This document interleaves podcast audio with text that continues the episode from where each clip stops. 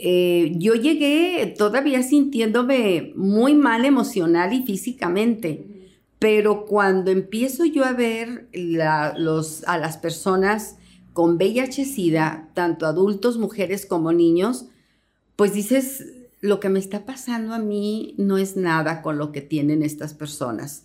Yo ya lo estaba superando, entre comillas, de decir, estoy saliendo pero el saber que en ese momento las personas que tenían el VIH-Sida en ese tiempo, pues era una muerte segura. Sí, condenados. Sí, sí, entonces yo dije, pues yo estoy, soy una bendecida. Este, estoy aquí saliendo adelante.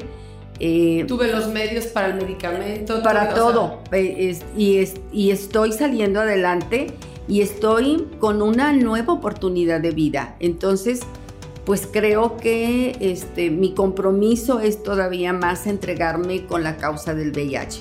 Bienvenidos al podcast El Poder del Servicio, desde donde estás y desde lo que tienes. En este podcast le daremos voz a quienes han dedicado parte de su vida a servir a los demás, que son miles los corazones que trabajan sin descanso por un mundo más justo desde este espacio queremos que quienes nos escuchan encuentren su causa y su lucha.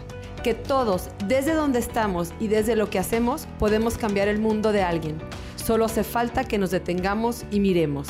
Porque si entendemos que el verdadero éxito en la vida está en servir a los demás, entonces ya lo hemos entendido todo. Hoy nos acompaña en el podcast Berta Josefina Venegas Camarena, mejor conocida como Bertita. Tiene dos hijas y cuatro nietos y tiene la carrera en trabajo social y es egresada de la Universidad de Guadalajara. Bertita ha dedicado su vida al servicio. Durante cuatro años trabajó en el sistema DIF Jalisco, trabajó también tres años en el gobierno del estado Estuvo durante 19 años en el Mesón de la Misericordia acompañando a enfermos de VIH-Sida y a sus familias. Durante 28 años ha estado colaborando como voluntaria en el Hospital Civil.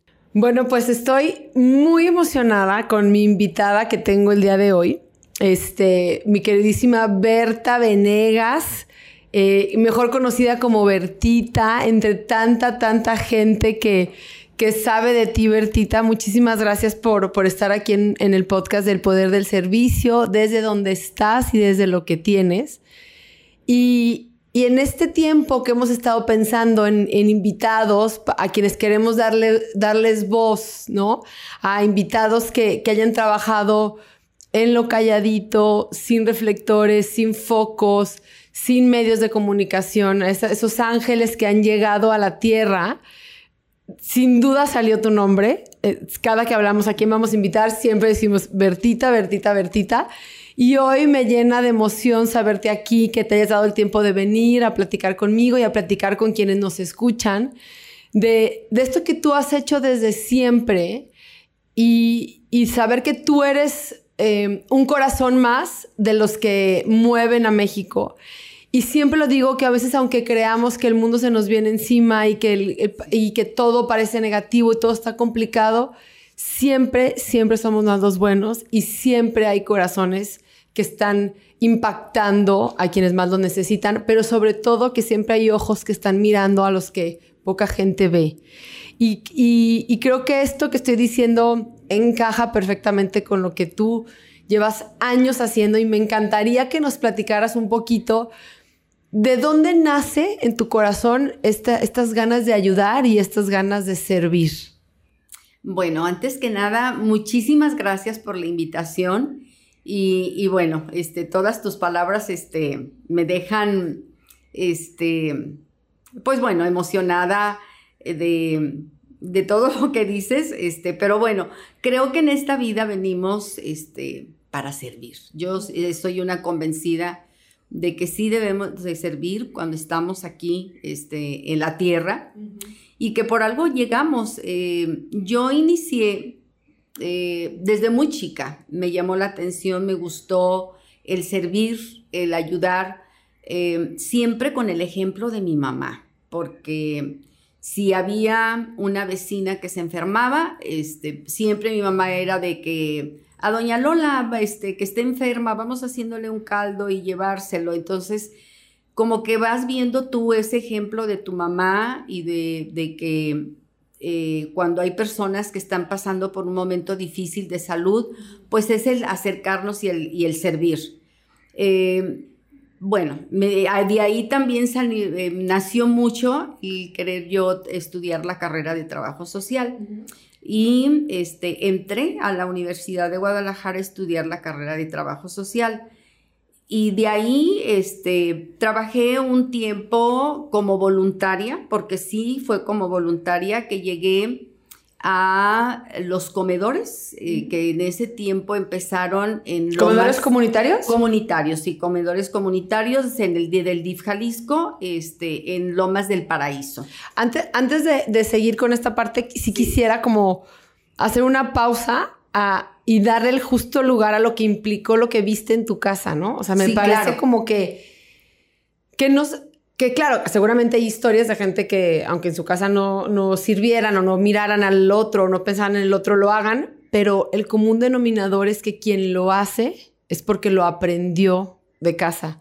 Y, quien, y, y, esto se me hace como un punto importantísimo de recalcar, porque entonces quienes ya lo vimos y ya servimos tenemos la responsabilidad de que nuestros hijos también nos vean, ¿no? Y no, y así como, como esta gente que dice, es que mis hijos nunca leen, y tú te preguntas, pues tú lees. O sea, sí, ¿sí me explico? o sea, es igual, ¿no? Es igual, así como los educas en un segundo idioma o los metes a un buen colegio, es responsabilidad 100% de casa que, que, nuestros hijos aprendan a servir y a pensar en el otro. Entonces me encanta que, que en esta mesa, siempre que se habla de servicio, siempre, no ha habido un solo caso que no diga, empecé porque mi mamá.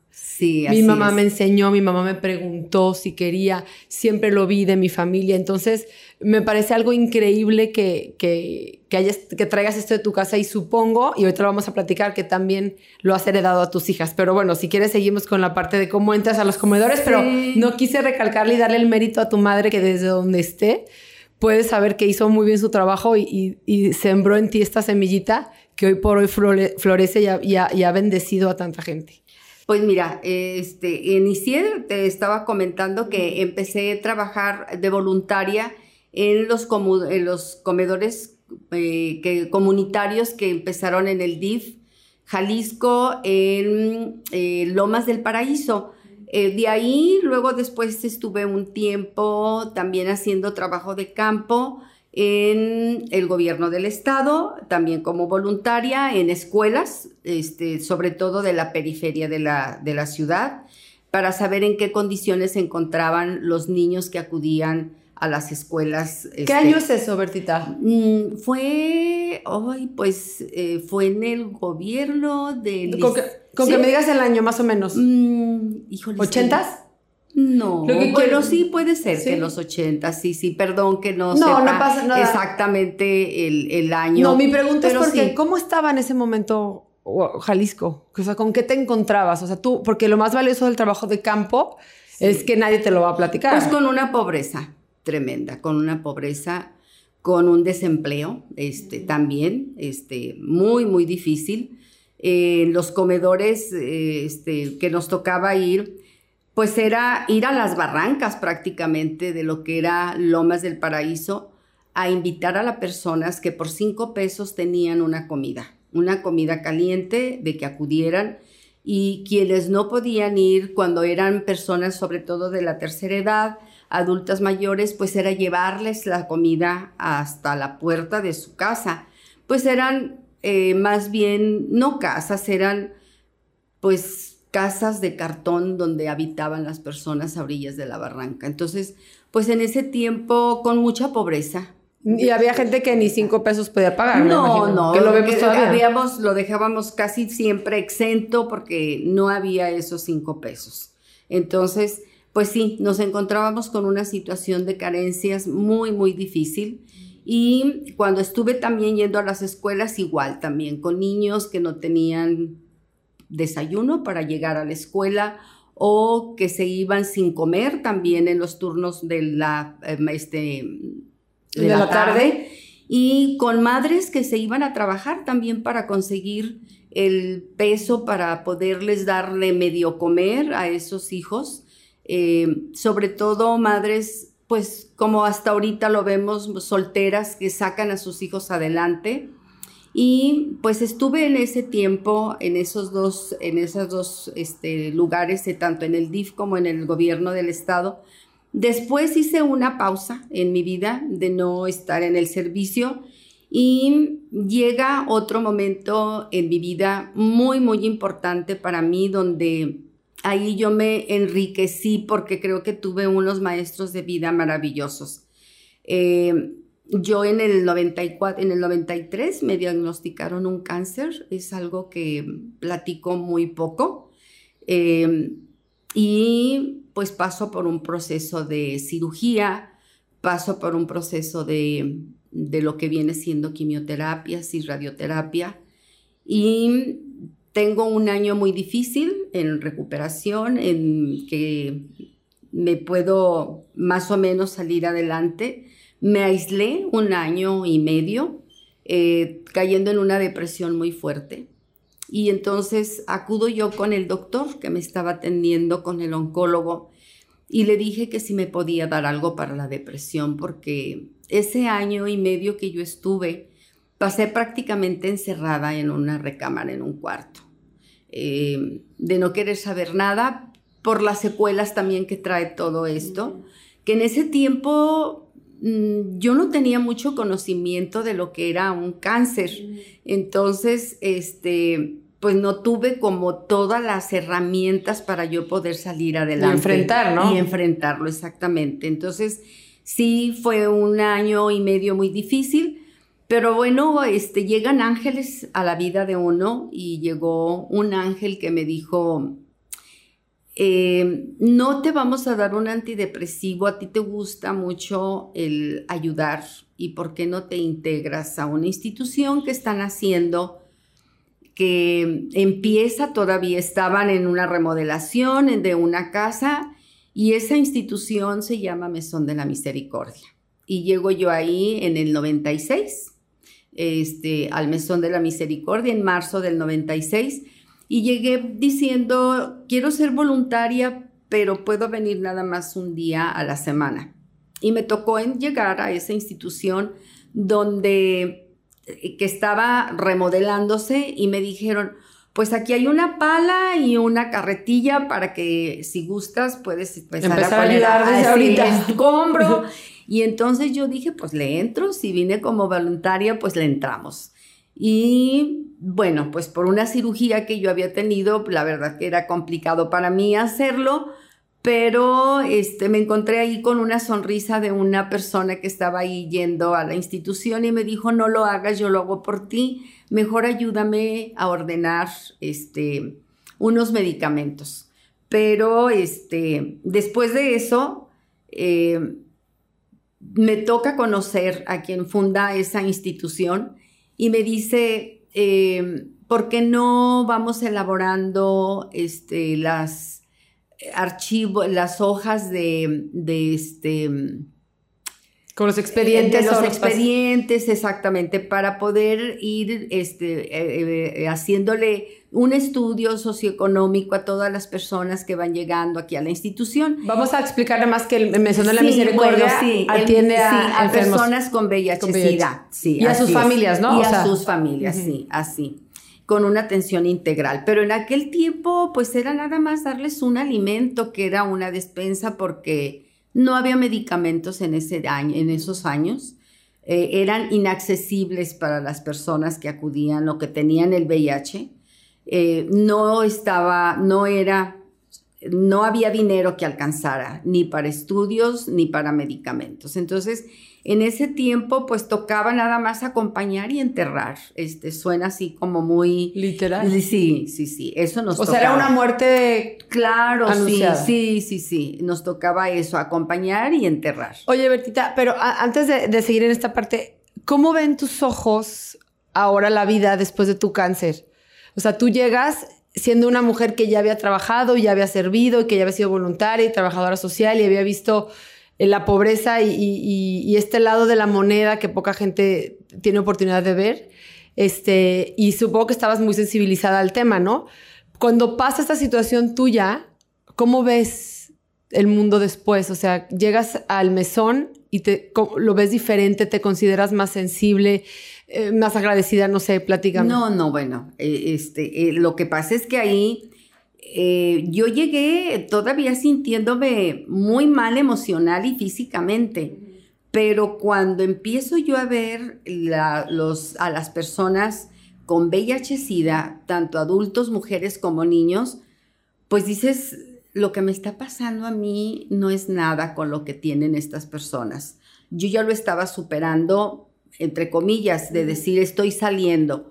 Pero el saber que en ese momento las personas que tenían el VIH-Sida en ese tiempo, pues era una muerte segura. Sí, condenados. Sí, sí, entonces yo dije, pues yo estoy, soy una bendecida. Este, estoy aquí saliendo adelante. Eh, Tuve los medios para el medicamento. Para todo. Eh, y, y estoy saliendo adelante y estoy con una nueva oportunidad de vida. Entonces, pues creo que este, mi compromiso es todavía más entregarme con la causa del VIH. Y eh, yo llegué diciendo, yo solamente vengo una vez a la semana, pero a los 15 días yo estaba yendo todos los días, porque el mesón no se abría todos los días, empezó abriéndose solamente los viernes para entregar despensa. Pero yo empecé a irme al hospital civil porque yo sabía que de ahí era de donde había mucho más, personas, sí. ¿Y cuál era la finalidad de ir al hospital civil? De ir y acompañar, pero también de decirles, está el mesón y puedes darles una despensa. No están solos, pueden ir a recibir esa despensa. Qué importante. Sí, qué importante. entonces el decirles hay un alimento, no hay ahorita de momento otra cosa, pero está eso. Pero también otra cosa muy importante que también lo veíamos era el decir, también está la parte espiritual, también está el poder llegar con esa, eh, con ese, con esa otra herramienta de ofrecérselas. Y en ese tiempo nos acompañaba el, el que estaba como director de la Pastoral de la Salud, este, un sacerdote Roberto, que no recuerdo el apellido, perdón, pero esto ya como que se me empiezan a olvidar muchos nombres. Entonces, él acudía cada 15 días y hacía acompañamiento a las personas que así lo desearan. ¿En el mesón o en, el, hospital? Mesón, En el mesón. Entonces, pero yo empezaba a ir porque decía, pues no hay otra cosa, pero vamos ofreciéndoles la despensa. Y la parte espiritual. Y la parte espiritual, pero también está, eh, en ese tiempo se ofrecía la radiónica, que era una máquina donde las personas se conectaban a unos cables como energía, pasar energía este, a través de los cables y se ionizaba el medicamento que eran los chochitos. En aquellos tiempos así se trataba el VIH. Así, para, no era para el VIH, sino era para enfermedades oportunistas que eran muy comunes las diarreas. Entonces, eso era lo que se les ofrecía. Pero el mesón fue creciendo porque el, el, correrse la voz en el hospital, que había una institución que daba despensas, entonces la gente empezó a acudir más al mesón. Y eh, si cuando yo llegué solamente iban seis pacientes, ya eso fue en el 96. A finales del 96, principios del 97, ya eran setenta y tantas personas las que acudían. Entonces, lo que se hizo, porque era una casa muy pequeñita, ubicada en Mariano Bárcenas. lo ubico perfecto, sí. entonces eh, la persona que funda esta institución dice, vamos, este, pues adaptando la azotea para poder eh, ofrecerles eh, pláticas y nos acercamos al Cuesida, por supuesto, desde el inicio, que fue muy importante también en el camino de la institución. Y entonces eh, empezaba a invitarse a las familias que se acercaran a tener más información sobre lo que era el VIH, tanto a los pacientes como también a las familias. Pero había mucho miedo en esos tiempos con la familia. Prejuicios, miedo. Sí, de que si revuelvo mi ropa con la del enfermo, si también nos vamos a contagiar. Pues todos teníamos miedo porque no estábamos bien informados. Entonces, eh, fue creciendo la población de la institución fue creciendo tanto que llegó un momento en que ya era insuficiente esa pequeña casita. Entonces, a mí me dicen, ¿por qué no vas y buscas una casa que sea más cerca del hospital? Y para que la gente no tenga que... caminar tanto este, para llegar al, al, al mesón.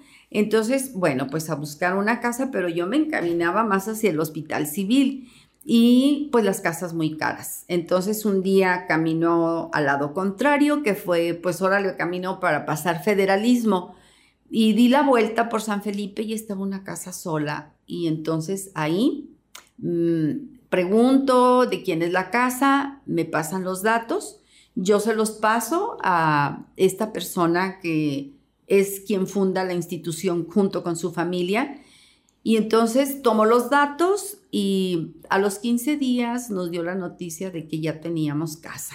Se compró esa casa, pero el, ya, eh, el tener la noticia de que no era nada más la casa, sino que era otra casa que se componía una vivienda de cinco departamentos.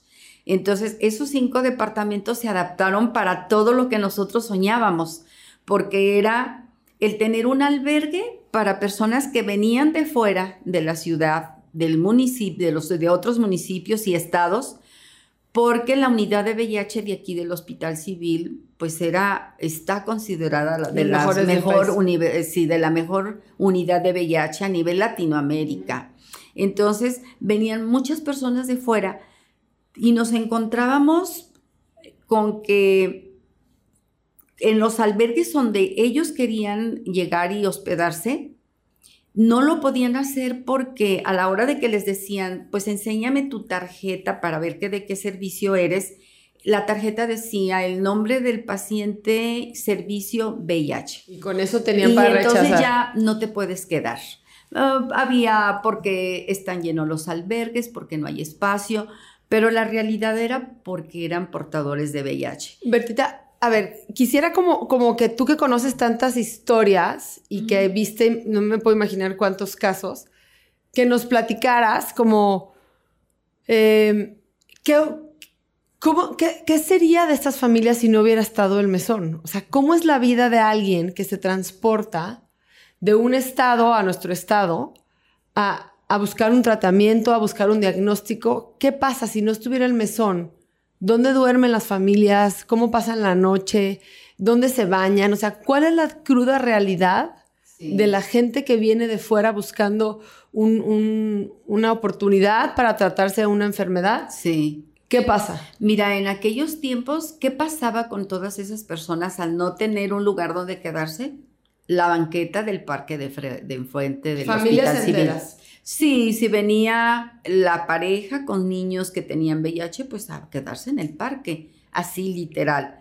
Entonces, cuando nosotros vemos eso, pensamos en que si algún día teníamos un albergue, íbamos a poner un albergue que le llamamos el mesón del peregrino, que era para esas personas que venían de fuera, que tuvieran un lugar donde llegar, acudir a hacerse sus estudios, o recibir su medicamento o quedarse a su consulta o el tiempo que tuvieran que quedarse ellos para ser tratados, pero que se sintieran ellos acogidos, este, con el respeto, con el amor que con la dignidad. con dignidad sobre todo. Entonces, la parte humana importantísima. Entonces, cuando se abre ese albergue del peregrino, pues todas las personas ya eh, trabajo social de la unidad de VIH ya sabía que el mesón estaba para recibir a todas las personas que venían de fuera. Entonces ya era un referente el mesón de decir, si tú te vas a ir, está el mesón para que llegues a atenderte, para que llegues donde vas a recibir una cama caliente, una comida caliente también y sobre todo el ser recibido con mucho amor, porque era lo que todo el equipo del mesón hacíamos eh, el tener ese respeto sin hacer juicios, sin hacer absolutamente nada, simplemente acompañar, recibir, eh, por supuesto que darles mucha información. El mesón va creciendo, pero también va creciendo brindando todo lo que se necesita para tener una atención integral. Con esto es el tener apoyo psicológico, muy importante, porque el recibir un diagnóstico o el saberte portador del VIH, pues te llega a asustar, te llega a decir, ya no quiero vivir o no me quiero atender, me voy a morir. Entonces, era muy importante tanto la parte médica como la parte espiritual, como la parte emocional. Entonces, era una atención integral. Pero el saber que también ahí había un espacio donde eran bien recibidos, con, guardando la confidencialidad de esa persona, que sintiera esa seguridad de que al llegar a ese espacio ellos iban a hacer una confidencialidad y de que se les iba a respetar. Eh, no nada más fue el albergue del peregrino, porque también se abrió un espacio para atender a personas donde venían de, eh, este, derivadas de los hospitales, porque también pues fuimos a hacer nuestra promoción no nada más al Hospital Civil Fray Antonio Alcalde, sino también al Hospital Civil Nuevo, al Soquipan, a los SIMS, para que supieran las personas que había un espacio donde quedarse, que había un espacio de pacientes que requerían acudir y tener una recuperación, pero me refiero a recuperación cuando eran pacientes que estaban solos, que vivían con su pareja o que estaban con la mamá y que no los podían atender, pues que también ahí fueran a recuperarse y sobre todo empezaban ya también a darse más medicamentos. Eh, fue un trabajo que se hizo mucho de parte del COESIDA, de parte de la unidad de VIH y por supuesto de los gobiernos del estado de, en esos momentos, de que tuvieran sus medicamentos. Entonces eh, empezaron a recibir ya los medicamentos gratuitos y había más esperanza de vida.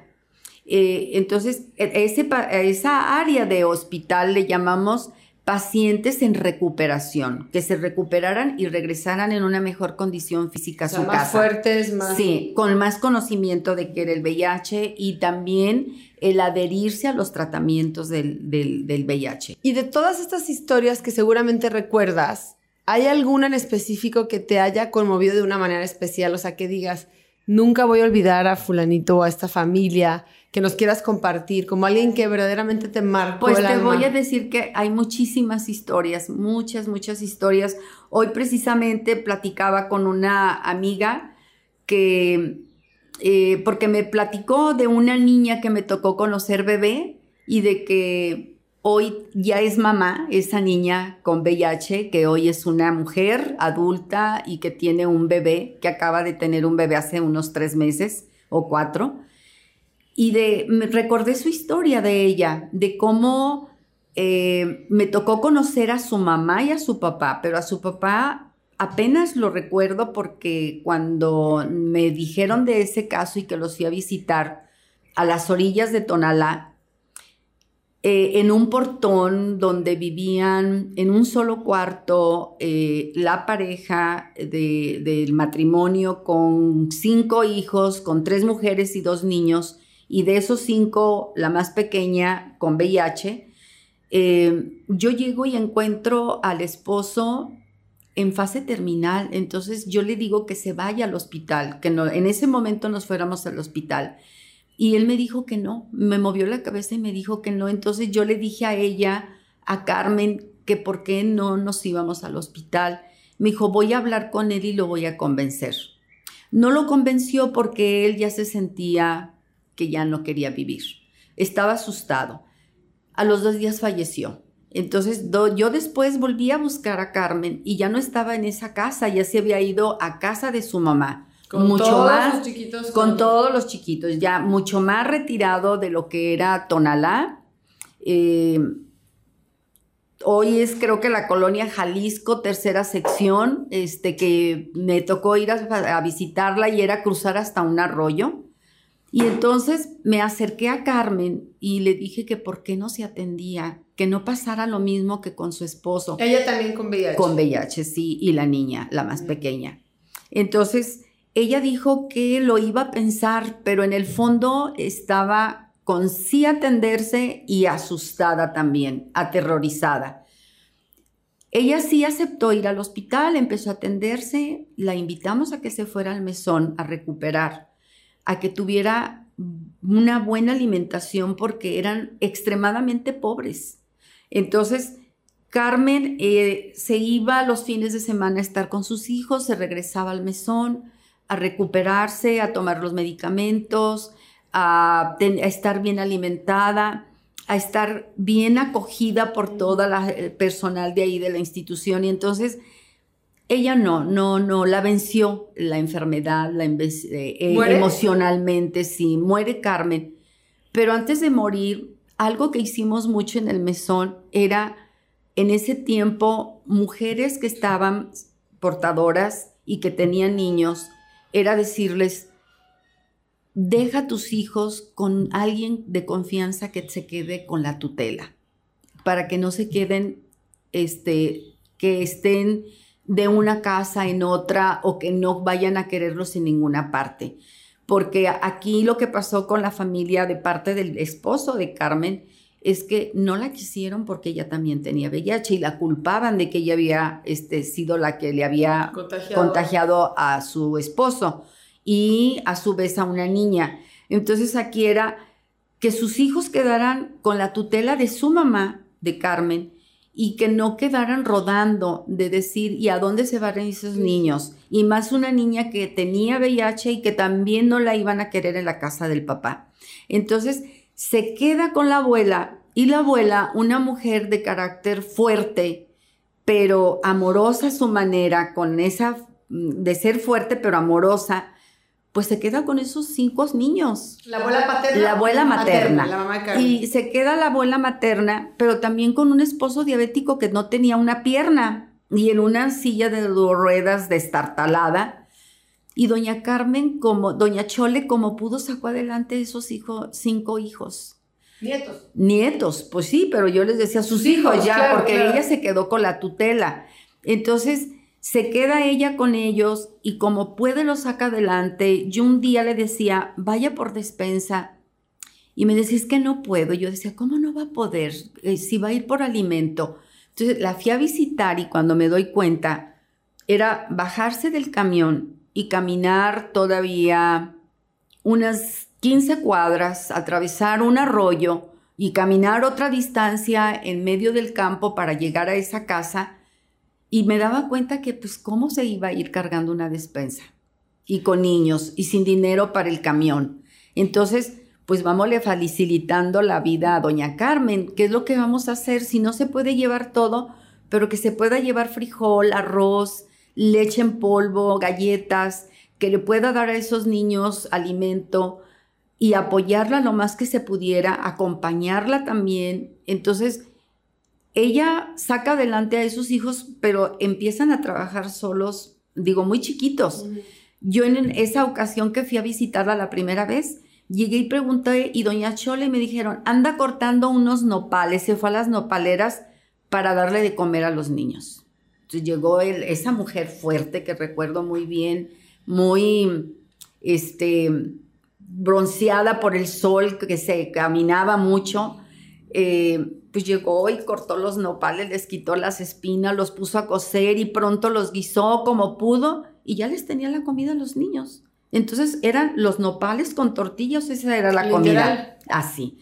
Eh, otra ocasión que me tocó ir a visitarla, ¿dónde andaba Doña Chole? Pues con una carretilla, con los niños, juntando fierro para irlo a vender y con lo que ella vendiera, poderles dar de comer ese día. Entonces, esa era la situación. Hoy le recordé esa historia de Doña Carmen que te estoy platicando. Sea, esta es una lucha que, que de todos los días, o sea, siempre siento que algo que para mí ha sido muy revelador es esta cantidad de gente que, que está todo el tiempo en desventaja. Y este, o sea, que todo es complicado, o sea, ir, por, ir por una despensa, eh, Sí. conseguir un médico, me explico porque de verdad me parece impresionante cuántas cosas, a cuántas cosas se enfrentan todos los días. Entonces, escuchar esta historia de una mujer que saca adelante a cinco de sus nietos, me, me parece una historia digna de contarse eh, por la fuerza y la valentía, teniendo además absolutamente todo en contra. En contra. Eso me Sí. impresiona. Y, y sé, Bertita, también, corrígeme si me equivoco, que algo de lo que haces hoy por hoy es, sigues en el hospital civil, ¿no? ¿O volviste al hospital civil? No he dejado el hospital. Ah, sí, nunca lo has dejado. Nunca lo he dejado. Ok, porque Sí. cuando, cuando eh, me dijeron hay que invitar a Bertita y demás, me, me- bueno, platícame, no me quiero confundir, igual te hago mal la idea de lo que estás haciendo, pero bueno, lo que entiendo es que este, escuchas las historias de los, de los pacientes del hospital y tratas como de primera mano, como en, en- en lo más rápido posible de resolver, ¿no? Si el tema es ropa, si el tema es un medicamento, ¿sí? Un Es estudio, Un estudio sí, y sí. buscas y echas mano de la sociedad, de los médicos que conoces, de fundaciones, de asociaciones, para, para, escuchar, o sea, para resolver el tema en concreto que necesite ese paciente o esa familia, ¿no? Bueno, mira, eh, yo dejo el mesón, estuve 19 años ahí en, la institución que, que, quiero mucho y que para mí fue una escuela, realmente todos los usuarios que hoy les decimos usuarios, no pacientes, eh, ellos fueron mis maestros de vida, o sea, cuando yo llegué en un momento difícil de salud, ellos me dieron esa fortaleza, ellos me dieron esa pastilla para la depresión con la que yo salí adelante y para mí este, no me queda más que agradecimiento con todas esas personas que conocí a lo largo de, del tiempo que estuve en el mesón. Cuando yo me salgo del mesón, pues me salí por motivos de salud de mi esposo y este, pues había que atender a mi esposo y entonces dejo yo la institución pero ese mismo ángel de la guarda que me lleva al mesón, él me ve cuando muere mi esposo, que fallece él, y entonces se vuelve a acercar a mí y me dice, fíjate que a mí me gustaría que fueras al hospital y que tú vieras quién necesita de un estudio, de medicamento, de lo que necesite la gente que menos tiene pues en el hospital nadie tiene, toda la gente está con mucha necesidad. Entonces, conociendo yo el hospital como lo conozco, porque lo he recorrido muchísimas veces, muchas miles de veces, eh, llego yo a presentarme con el todo, casi todo a las trabajadoras sociales. Te puedo decir que conozco el 90% de las trabajadoras sociales. Y entonces les digo, cuando ustedes necesiten que vean que hay un caso de una, en una situación muy difícil, llámenme para poder apoyar. Pero era no nada más dar el dinero, sino acercarse también uno a la persona, a quien está padeciendo ese momento, pasando por un momento difícil de salud. Y puede ser tanto el paciente o también el familiar. Eh, yo me acerco mucho a todos, pero más a gente que viene de fuera de la zona metropolitana, sobre todo de otros municipios y de otros estados, porque están en una, un poquito en una más desventaja de no tener a nadie. No de soledad que, sí, entonces este, me acerco más a ellos y hago ese acompañamiento. Y es ofrecerles y decirles, pues no estás solo, aquí estamos, ¿no? Este, eh, lo que se te ofrezca, el platicar, el escucharlos, el decirle, yo me quedo un rato con tu enfermo, vete tú a descansar. Eso no tiene precio, pues, o sea, eh, podemos apoyar, pero con un estudio o en el momento de decir, respiro porque ya tuve el medicamento que necesitaba mi familiar o el mismo paciente, porque cuando te enfrentas también con muchos pacientes abandonados, porque hay muchos pacientes abandonados y hablo no adultos, pero personas de la tercera edad, muchas abandonadas. Entonces, ahí es donde más me acerco yo para estar con ellos. Eh, este, eh, no quiero que suene como que... este, como que soy protagonista. Pues. No, no, no, no, Este, pero sí es eh, lo que trato de hacer más, estar más cerca de las personas que no tienen a nadie. Es que esto se me hace, literal, creo que lo dices bien, ¿no? o sea, no tiene precio, creo que em, sí, sí creo que poca gente tiene bueno, desde el tiempo, la vocación, el corazón, ahora también como está toda la paranoia en los hospitales, nadie se quiere parar, nadie quiere ir, y tú me hablas de que caminas los pasillos, recorres los pasillos, conoces a la gente, este, y me parece súper valioso este, este trabajo que haces todos los días. Sobre todo porque yo, yo, siempre he pensado, ay, cómo me gustaría tener una, así como, yo lo pienso como en una fundación, o alguien que me hablara y me dijera, Michelle, necesitamos una prótesis. Ahorita conseguimos la prótesis, ¿no? o sea, porque la gente siento que está nublada con su pena, con su tristeza, con su dolor. y además, súmale al pendiente que no tienes dinero, no, no, te da la cabeza para pensar dónde puedes conseguirla. O sea, entonces me, me parece un trabajo tuyo como de milagros inmediatos y me encanta saber que esta gente pueda pueda tener eh, esta oportunidad de, conocerte y de acercarse a ti. Y aparte te voy a decir, eh, este, la satisfacción de este ángel que me dice, hay una cantidad para que puedas tú apoyar en el mes, híjole, pues, de veras, la verdad, yo pues, eso sí, no, Lo, lo, lo quiero mucho porque es una persona, de veras, mis respetos, este, de lo que entrega él y su familia que tienen una formación no nada más de sus papás, sino también sus abuelos de, de, de, dar, de dar, de dar. Entonces, él sí me hizo mucho hincapié. No es nada más entregar, sino también es hacer presencia. Y me quedó bastante claro la presencia. Y me encanta porque es en lo cortito, porque no es como, como pensar, mete un trámite, va. No, no, no, no, aquí yo te escucho. De que y luego lo mandas. Y no, no, pues ahí perdemos mucho tiempo, ¿verdad? Ese tipo de ayudas me eh, parece Entonces sí, entonces lo hacemos y se dio cuenta a través, bueno, tengo una amiga que también le llamo y le digo, oye, fíjate que tengo un caso que así, que cuenta con ello, este, yo aporto también. Y un nieto de esta amiga también se dio cuenta y él dijo, ¿sabes qué? Que yo también quiero ayudar. Entonces ya tengo otros dos bienhechores aparte que me dicen, cuando necesites, yo puedo ayudar. Entonces, eh, eh, que haya esa confianza, pero bueno, porque pues entregamos factura, porque entrego yo este, la historia y todo, por supuesto, como, como son. Entonces, esto, eh, las bendiciones que llegan, porque es la gente tan agradecida, que te llenan de bendiciones, pero no son las bendiciones para mí, sino que es también para las personas que facilitan que se hagan y que en el momento se resuelva esa necesidad. Entonces, yo soy nada más así como una intermediaria, pero la satisfacción que yo recibo es el decir, no me quedé en mi casa, no soy de mucho ver televisión, pero este, si voy a estar en mi casa, me voy mejor a un lugar donde yo pueda hacer, hacer compañía, estar haciendo acompañamiento y este, no tengo hora, no tengo día, entonces con esa facilidad, con esa libertad, este, voy y hago presencia en el hospital. Y eso es lo que hago hasta la fecha. Entonces, pero 28 años de andar por los pasillos del hospital. Y este, algo que te quiero compartir de otra gran amiga, que ella inició llevando un pollo rostizado al hospital en Navidad del 24 y entonces en cuatro partes y repartirlo pues, a quien se encontraba, a quien se encontraba en el camino.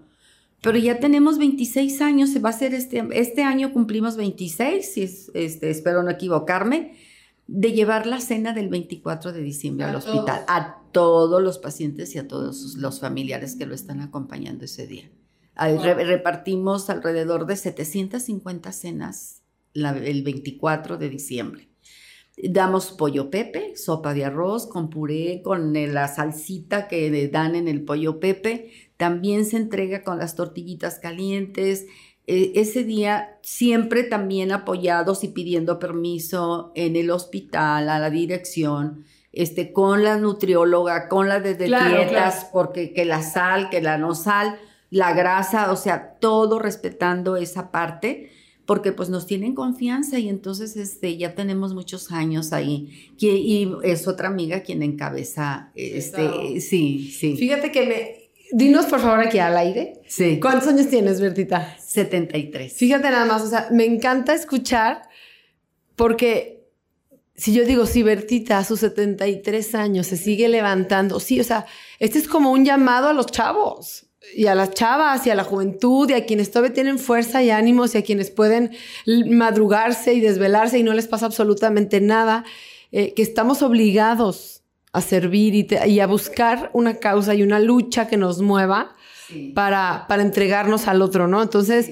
me encanta como, si bien siempre lo has hecho, todavía hoy desde donde estás y desde lo que tienes, que quizás es tiempo, quizás son tus contactos, quizá lo que, lo que sea, ¿no? Tu experiencia, desde donde estás y desde lo que tienes, sigues sirviendo y sigues ayudando. Entonces me parece, me, parece increíble. Yo estuve hace poquito en el hospital visitando a un chiquito que también en una situación muy delicada y me tocó, vi a dos señoras que estaban ahí también en el mismo cuartito y uno era su nieto de una de las señoras y me dijo, tengo un mes aquí. Entonces yo volteo alrededor y digo, ¿y dónde duerme? ¿Dónde?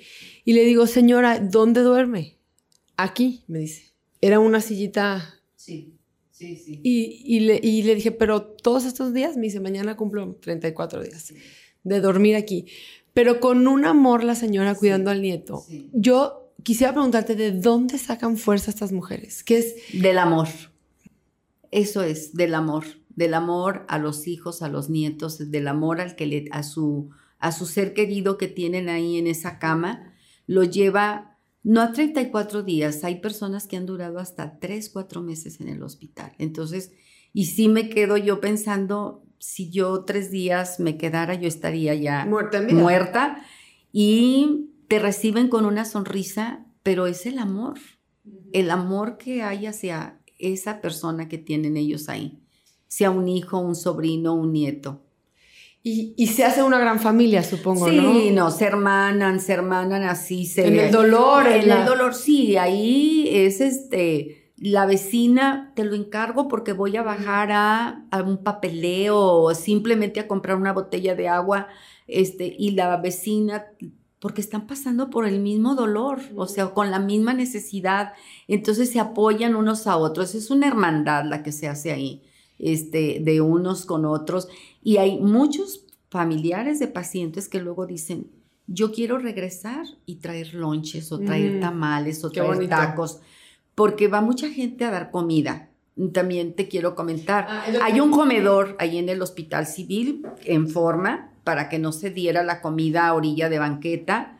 Entonces van y se identifican por una camiseta naranja, los Mm. voluntarios que van a dar comida. Entonces van y, y a todo, piso por piso o sala por sala, van y dicen, ya está la comida, los esperamos. ¿Y qué necesitan? Pues su tarjeta de que están ahí en el hospital y se les brinda desayuno, comida y cena. Los siete días de la semana, los 35. Y todo lo llevan 65 voluntarios. Voluntarios. Y, sí. ah, y fíjate que una de las razones más importantes por las que yo decidí que tener este espacio es porque me gustaría que la gente que nos escucha supiera en qué puede ayudar. O sea, tú que estás tan cerquita en el hospital y tan cerquita, dinos en dónde necesitas manos, en dónde se necesitan corazones, en dónde se necesitan oídos, cómo podemos involucrar a esta comunidad que quiere servir o qué puede hacer, cómo se pueden acercar digo, ya nos darás también tus datos, si, si se puede, y, y veremos la manera, ¿no? Pero yo lo que quiero es que no nomás me digas, tengo tres angelitos, que digas, híjole, a raíz de que hablé con Michelle, no manches, es que tengo una red ahora de 20 personas que están, que, que me dicen lo que se te ofrezca. Márcame y cuando no puede uno, puede el otro, ¿no? Pues yo te quiero fortalecer porque lo que tú haces es increíble. Y si, y si ahorita, eh, con el apoyo de esta persona, que evidentemente es quien, quien mueve todo, ¿no? Y que es el motor de esto, pero si tienes estos ángeles por fuera, que son dos o tres y ya haces todo lo que haces, ¿qué más pueden hacer los demás? ¿Cómo podemos sumar eh, gente a tus filas? Mira, eh, algo que la verdad de veras en el hospital se necesita mucho es acompañar, acompañar a esas personas que están, eh, como mencionaste tú ahorita, a esa abuelita que ya lleva 34 días en el hospital cuidando al nieto, pues a lo mejor es decirle, hoy yo tú vete Dos horas a bañar. A- es que hay una área de descanso en el hospital. Hay un área de descanso donde las fami- los familiares van, este, se bañan, lavan su ropa, pueden acostarse, un lugar muy digno, muy limpio, pueden acostarse, está el área de hombres, está el área de mujeres, y se pueden acostar, tomar un descansito de unas dos horas, como recargar un poquito las pilas y regresar a cuidar a su, a su enfermo. Entonces, eso, eh, el simplemente, el ir y platicar y escuchar y que la gente se sienta escuchada, se sienta que, que está acompañada, es muy importante. Claro que también está la necesidad de los recursos económicos, pero este, el acompañar, eso es algo que sí se necesita mucho. No requiere de dinero ni de nada, es pura no, voluntad, corazón, Decir, tiempo. hoy la tarde de la semana la puedo dar, que se acerquen a trabajo social, a la jefatura de trabajo social, para platicar y decir, quiero ser voluntaria y poder platicar y exponer en cómo pueden ayudar. Eh, esa parte sí es importante, pues que lo hagan porque pues hay un orden también en el hospital. Claro, claro. Pero sí, sí, invitar a toda la gente que sí se acerque, mm, que creo que nosotros salimos más beneficiados porque se regresa uno reflexionando de lo que tienes en la vida y de lo que acabas de dejar tú en ese momento en el hospital, esa historia que tú acabas de dejar y que dices, híjole, como yo hace un rato me estaba quejando de que no tenía para comprarme tal vez el vestido o para irme de vacaciones o porque me dolía la cabeza, pero vine y se me olvidó mi dolor de cabeza porque veo otro sufrimiento mayor que el mío. Entonces, sí uno sale más enriquecido. Y, sensibilizado, por, supuesto. Y es ser empático con las personas, eso es muy, muy importante. El hacer empatía con ese dolor, eso nos motiva, nos nos sensibiliza, pues el, ser empático nos sensibiliza para poder acercarnos más. Porque solo creo que sensibilizándonos y poniéndonos en, el, poniéndonos en el lugar del otro sin juzgar, podemos hacer de este un mundo mejor. Claro. Sin duda, ¿no? Claro, sí, sí, en estos tiempos tan difíciles que escuchamos tantas historias que yo las evito, más bien trato de estar como más alerta a mi alrededor, pero trato, evito este, el escuchar noticias desagradables que son una realidad pues en, nuestra, en nuestro mundo, pero este, pues es mejor enfocar esas energías en algo más positivo. Entonces, pues sí, eh, este, yo sí invitaría a que las personas pues cada día nos sensibilizáramos más y fuéramos más empáticos con no nada más el que está en el hospital, podemos tener un vecino que está pasando por un mal momento y no nos damos cuenta porque nada más vemos de la puerta de nuestra casa hacia adentro, pero también hay que saber qué pasa con nuestro, en nuestra comunidad, a nuestro alrededor. Sí, poner freno de mano en las vidas tan aceleradas que llevamos. Sí, sí, sí, porque también puede haber un vecino que está pasando por un mal Un compañero de trabajo, un... Sí, claro. Y, y bueno, pues es como, este, aquí estoy, ¿no? O sea, cuando me necesites siempre voy a estar para cuando me necesites. Ay, Bertita, pues muchas gracias por tu tiempo, por haber venido a estos micrófonos. Mm. Este, verdaderamente creo que, que somos muy afortunados de conocerte y que toda esta gente que tú impactas eh, también tiene mucha, mucha suerte de que sus caminos se encuentren y se crucen.